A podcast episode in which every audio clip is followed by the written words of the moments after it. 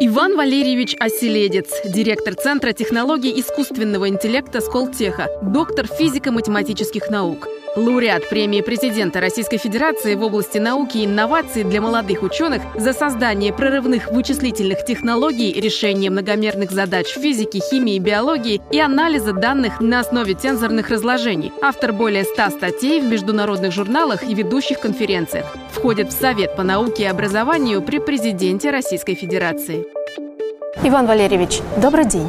Здравствуйте. Большое спасибо, что нашли в своем плотном графике время для нас, для нашей съемочной группы, для нашего телеканала и пригласили нас сюда, в прекрасный Сколтех. Я очень рада вас видеть, рада вас приветствовать. Итак, мой первый вопрос. В 2019 году вы получили премию от президента Российской Федерации за создание прорывных вычислительных технологий. Расскажите, в чем заключается суть вашей разработки? Ну, если так по-простому попытаться объяснить, да, то сейчас все говорят о работе с большими данными, и данные не просто большие, они еще и многомерные. Да, то есть каждый объект, с которым мы работаем, описывается большим количеством признаков. Ну, картинка — это множество точек, из которых она составлена, э, звук — это звуковая волна и так далее. И вот эти многомерные данные, если их представлять напрямую, то памяти не хватит. Да? Как раз был предложен некий математический аппарат, который позволяет эти многомерные данные в целом ряде различных сценариев. Это не является как-то универсальным методом решения всего, но очень полезная история, которая позволяет эти данные сжимать, ну и из больших объемов данных делать маленькие, потом решать различные полезные задачи. Сам по себе этот вычислительный инструмент, он как бы не решает какую-то конкретную прикладную задачу, но это вот как тот инструмент, который можно использовать. Сейчас он используется в научных группах и компаниях по всему миру, и в химии, и в биологии, и у нас тоже используется, и мы различные разработки делаем. То есть это вот такой появился новый инструмент, который позволяет создавать новые алгоритмы работы с большими данными. Но вот если по-простому, как эта разработка поможет обычным людям в их повседневной жизни? Ну, она уже на самом деле помогает. То есть повышается качество рекомендаций в, в IT-системах. Даже есть э, часть наших разработок, которые ускоряют там, работу в телекоммуникационных э, станциях, ускоряет интернет. Она не видна напрямую, это такой как бы инструмент, который позволяет сделать что-то точнее, быстрее, лучше. То есть если у вас, например, интернет стал там на 5% быстрее, то у вас появляется 5% там, свободного времени, чтобы сделать что-то хорошее. Ну, такого рода. На самом деле, вот вычислительная математика, она не всегда привлекает какое-то большое внимание, потому что это то, что работает под капотом, и то, что не видно, а на первый план выходят там физики, химики, которые там, понятно, что сделали там какое-то вещество или придумали новое лекарство. А для того, чтобы там, например, то же самое лекарство сделать, нужно перебрать огромное количество вариантов, и в том числе в такого рода алгоритмах используется и, и, и наш метод внутри. То есть он, грубо говоря, там какие-то проценты где-то добавляет, вот, ну, интегрально он улучшает там, научное знание, увеличивает и так далее. А почему вы выбрали работу в Сколтехе? Ну, в Сколтех я пришел, соответственно, в 2013 году. Это был абсолютно новый университет, ему было всего два года, и это была, конечно... Я работал э, некоторое время там в Германии, вот, и одновременно работал в Институте вычислительной математики Российской Академии Наук имени Гурия Ивановича Марчука. Место, на самом деле, очень хорошее, несмотря на то, что Академия наук, кажется, непонятно, что с ней происходит. Но конкретно в этом институте сложился такой коллектив, который делал много проектов, все, в принципе, было хорошо там с условиями, с финансированием. Но в Скалтех действительно это такой суперамбициозный проект, который позволил довольно быстро с нуля построить большую группу, лабораторию, сейчас вот центр искусственного интеллекта. Ну, то есть это возможность попытаться что-то сформировать, что-то такое достаточно крупное, и, дел, и, и решать какие делать какие-то большие проекты. Поэтому, естественно, это был очень хороший вариант, но при этом ты остаешься в России, работаешь там, где... То есть все факторы, и перспективность, и финансовые условия, и, перс, и, и как бы возможность работать в своей стране, оно все сложилось вместе, и в целом это было ну, такое довольно очевидное решение. Есть какие-то громкие проекты Сколтеха, которые вот в последнее время выстрелили?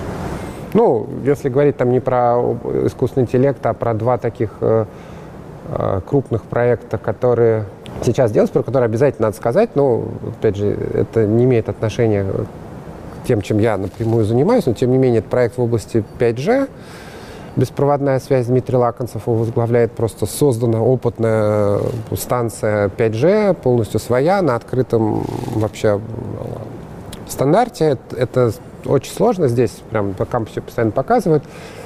Ну, как всегда, так сказать, от мелкосерийного производства перейти к крупному, э, это один из самых тяжелых шагов у нас в стране, но тем не менее.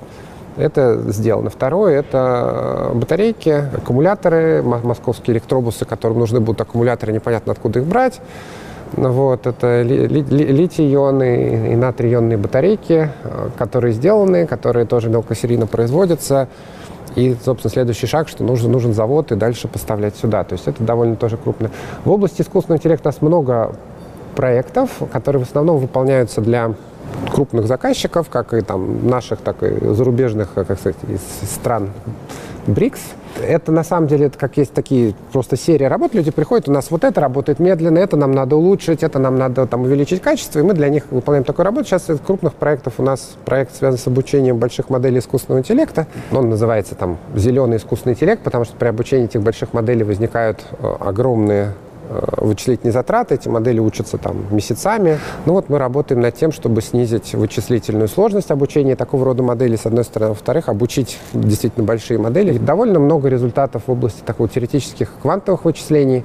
Проектов на самом деле очень много, но вот из таких крупных, вот я бы выделил два про 5G и батарейки, э, и вот проект по созданию больших моделей э, больших нейросетевых моделей. Сейчас мы с вами перейдем к вопросу искусственного интеллекта. Только вот сначала скажите мне, другие университеты, которые работают у нас в России, также по вашей тематике, они ваши друзья или соперники? Или вы с ними сотрудничаете? Друзья, соперники и сотрудничаем. Ну, как бы у нас со всеми нормальные отношения область искусственного, ну, университета, в смысле, в моей области или в целом? То есть как?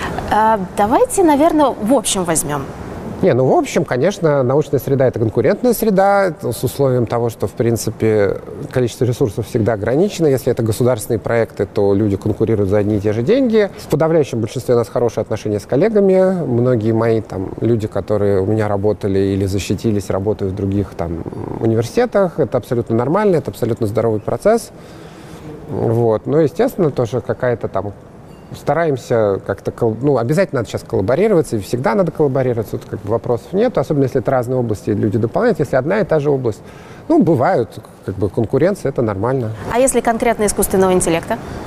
Ну, конкретно искусственного интеллекта в целом мы понимаем, как разделяем области, и больше, конечно, сотрудничаем, чем конкурируем. Особо никакой необходимости сейчас конкурировать вот в этой области нету. То есть как действительно ресурсов много, и там и, и различного финансирования довольно много выделяется. То есть тут нет проблем того, что у вас там ресурсов не хватает, и нужно бороться, а скорее наоборот, нужно больше людей втягивать в это дело.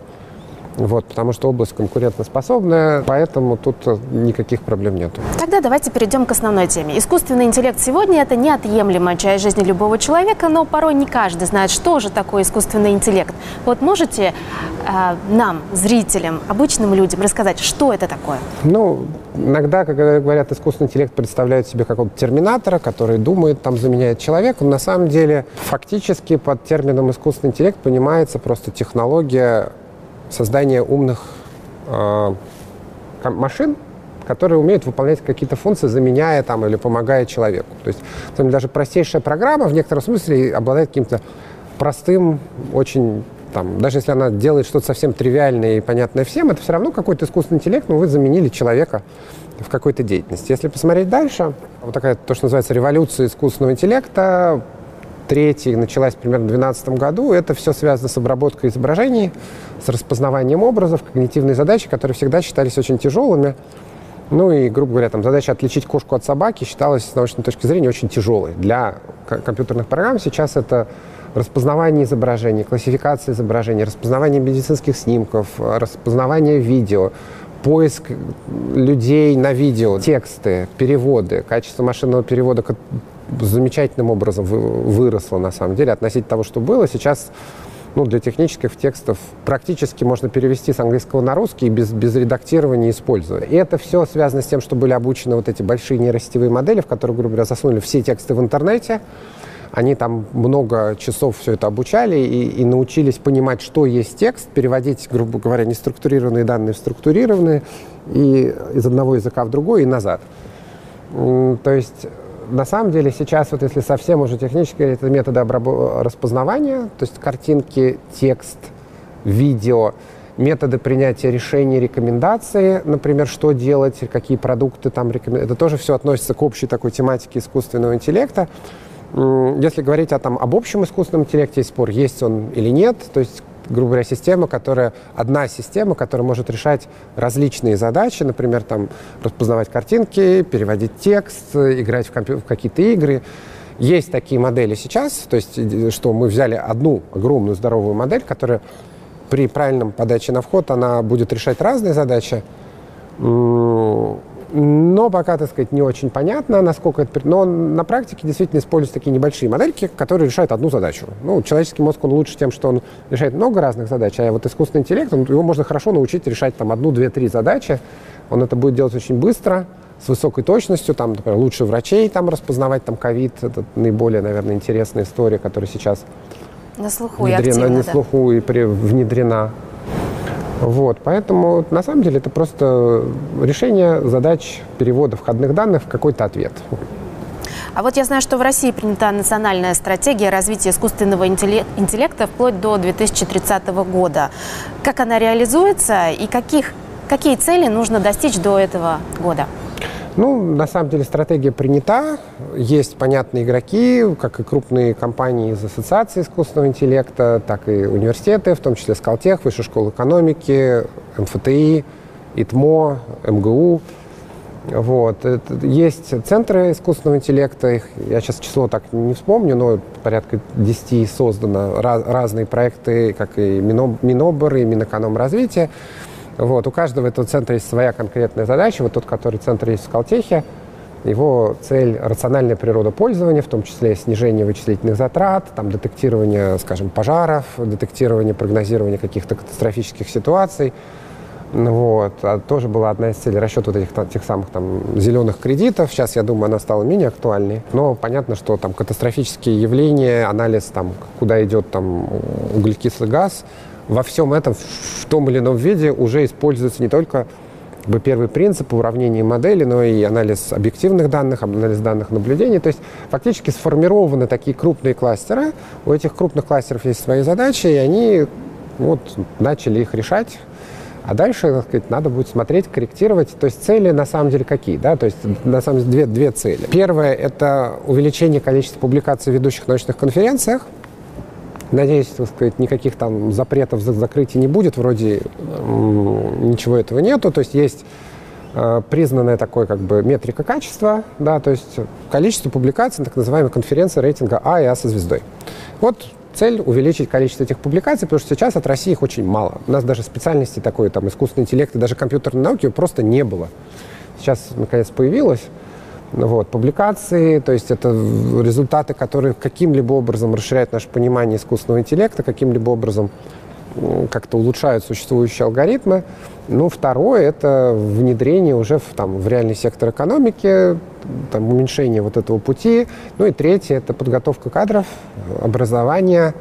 Для этого нужны университеты. То есть вот эти три цели, у них есть конкретные там какие-то показатели, вот, по которым будут, будут уже смотреть. Я думаю, сейчас в сторону именно внедрений это и вообще, так сказать, понимания, где это может помочь, на всех там, на самом деле, стадиях, в том числе, ну, в реальном секторе, в производстве, в ритейле, ну, там, государственном управлении. Сможет ли искусственный интеллект когда-либо заменить человека, либо заменить профессию человека? Ну, профессию точно может, тут вопросов э, нету. И многие профессии, по крайней мере, формально будут э, заменены, но человек как бы довольно быстро умеет адаптироваться и как бы, соответственно, если какая-то функция заменена, это, на это не надо смотреть как на риск, а надо смотреть, что человек может, у него освобождается время для того, чтобы делать что-то еще. То есть какие-то простые задачи. То есть, условно говоря, врач, когда он смотрит на снимок, он пытается по что-то понять, а тут искусственный интеллект ему сразу дает плюс-минус там какой-то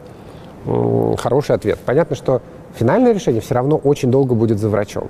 Там, например, с точки зрения там, каких-то хирургических операций, доверить там, хирургическую операцию машине, сложность манипуляций настолько высока, что в ближайшее время ну, никакой возможности заменить это там, на какие-то роботехнические штуки сделать невозможно.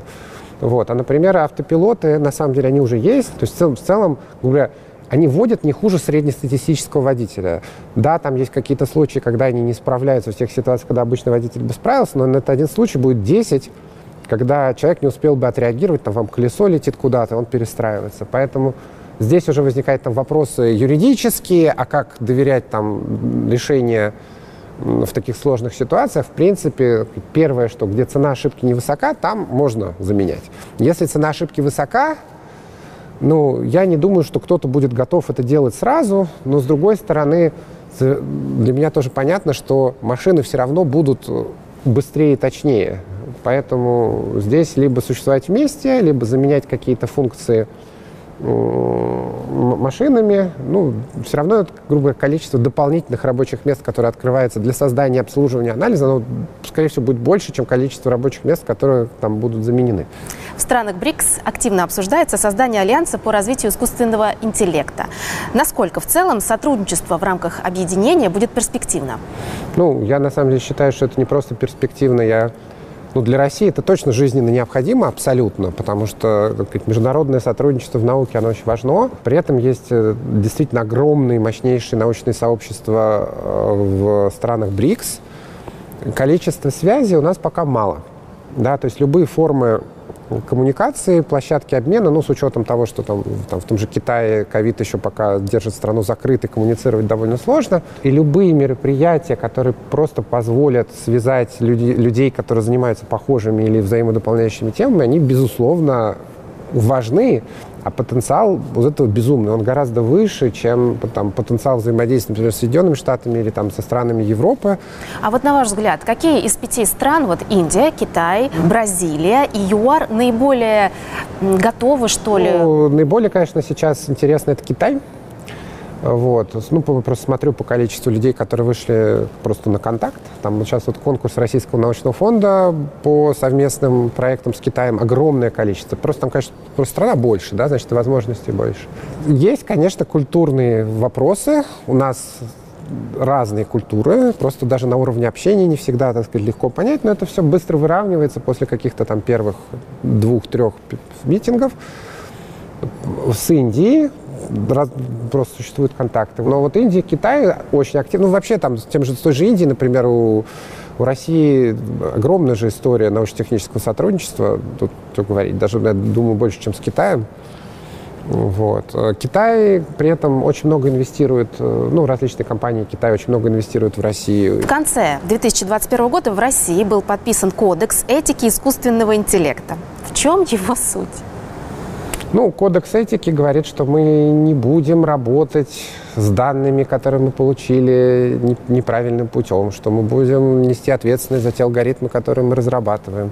То есть это такие какие-то базовые принципы, которые, в общем-то, все негласно знают, но если их сформулировать и подписать, ну, как бы ты декларируешь что ты не делаешь каких-то вещей, ну, то есть ты ответ, грубо говоря, ты несешь какую-то ответственность за тот продукт, который ты выдаешь. Вопрос там с этикой искусственного интеллекта, он отдельный, он вот возник после того, как стало понятна мощь всех этих технологий и возможность этих технологий, грубо говоря, не только творить добро, но и совершать какие-то ошибки.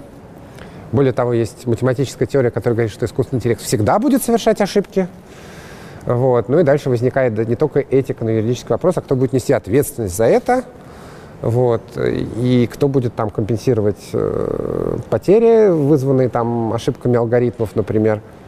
Вот. Но кроме этого, там многие компании большие, они же имеют доступ к тем же самым персональным данным. Ну и, соответственно, возникает вопрос о том, что если они обучат какого рода модели, не будет ли это нести риск там, для конкретного человека. Тоже этический вопрос. В общем, вот такого рода декларация примерно она была сделана. Это скорее такое общее заявление, что да, мы хотим, мы стремимся, чтобы этических проблем не возникало. Какой-то конкретный, серьезный, обез... но он не накладывает на самом какой-то какие-то юридические обязательства, это просто такой как бы декларация доброй воли, что мы за все хорошее против всего плохого. А какие ключевые задачи сейчас в сфере искусственного интеллекта находятся в приоритете и какие предстоит еще решить? Их несколько. То есть есть, с одной стороны, практическая часть, которая связана с разработкой эффективных моделей. Есть большие фундаментальные проблемы, связанные с тем, что мы не понимаем, как эти модели учатся, мы не понимаем, сколько нам нужно обучающих данных. То есть приходит заказчик, он говорит, вот у нас есть тысяча фотографий, я не знаю, какой-нибудь болезни растений, это вам достаточно? Ну, никакой теории, что тысяча достаточно, там, сто недостаточно, нет. И действительно, никакой теории, которая говорит, что это будет точно работать в таких-то условиях, нет. И, соответственно, никаких гарантий никто толком дать не может. Это важный момент. Второй, мы не понимаем, на самом деле, э, да, почти философские вопросы, их можно формализовать, связанные с тем, что как они учатся, да, то есть они либо запоминают все, что они видели, вот им показывают примеры, примеры, примеры, примеры, и они запомнили. Ну, ребенок, он не так учится, да, если бы ребенок учился так, как учится искусственный интеллект, он бы ходил там, дергал, дергал там случайно руками, ногами, падал миллион раз и научился ходить. То есть принцип обучения другой. А, они очень, на самом деле, энергоемки в обучении. То есть количество там, мегаватт электроэнергии, которое тратится на обучение большой модели, оно по сравнению там, с мощностью, потребляемой человеческим мозгом, оно совершенно несравнимо. То есть вот, вот эти вопросы, учится ли оно или запоминает, может ли она придумывать какие-то новые концепции, да, или она просто запомнила все, что видела, и просто повторяет, доставая из банка данных какую-то историю. Это мы не, не понимаем. А, то есть все вопросы, связанные с оптимизацией, я уже говорил, эффективностью обучения.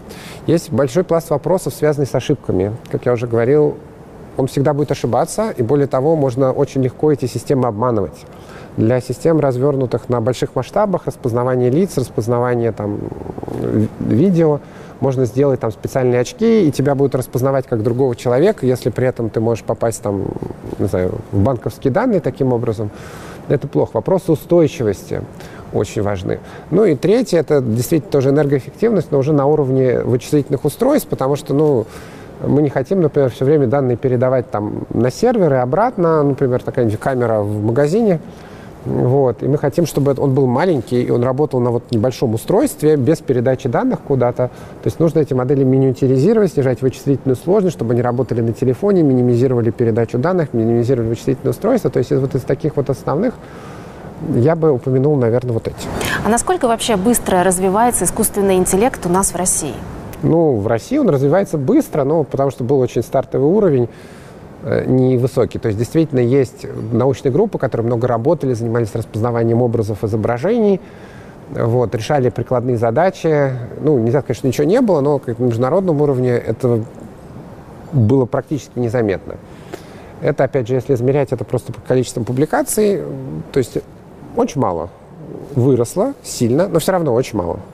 То есть скорость роста высокая, абсолютное значение низкое. Тут как бы можно говорить, да, он развивается активно, но еще многое очень предстоит сделать, э, в том числе с подготовкой кадров, с вообще созданием, на самом деле, новых научных групп, потому что есть очевидная воронка, что вы берете там 100 студентов, из них 10 там идет в аспирантуру, из них один продолжает там оставаться в науке, создает свою научную группу. И вам нужно очень много центров роста, чтобы произошло развитие. Сейчас есть там, условно, там, примерно там, 15-20 научных групп, ну, может, чуть больше, там уже там 40, наверное. Вот. Но нужно там в 10 раз больше людей, которые на серьезном уровне занимаются такого рода вещами. Многие это люди приходят из других областей. Физики очень хорошо переходят в искусственный интеллект. Вот. Но эти люди должны, их кто-то должен подготовить, их кто-то должен обучить, их кто-то должен здесь оставить, они не должны уехать. В общем, куча всяких проблем, но как бы для этого и создаются все эти большие инициативы, чтобы вот этот вот процесс такой производства такой экосистемы, он поддерживал. Иван Валерьевич, будущее за искусственным интеллектом? Да, конечно. То есть это, это технология и наука, которая еще до конца не сформировалась. Она сейчас абсолютно, ну, большей части эмпирическая. Ей не хватает э, как бы строгой математической такой как бы фундамента, но работает очень хорошо, работает лучше, чем то, что было для различных когнитивных задач. И, в общем, огромное количество всего, чего еще предстоит только сделать. Вот. Поэтому, может быть, там скорость роста будет не такая огромная, как была там последние там, 3-4-5 лет, но абсолютно точно это одна из важнейших э, областей науки в ближайшие там, ну, лет пять точно. Ну, скажем, будут такие прогнозы. Ну что ж, Иван Валерьевич, вы ответили на все мои подготовленные вопросы. Я благодарю вас за это интервью, за то, что вы уделили нам свое драгоценное время. Я желаю вам удачи, и я надеюсь услышать еще о ваших работах в большом масштабе. Спасибо.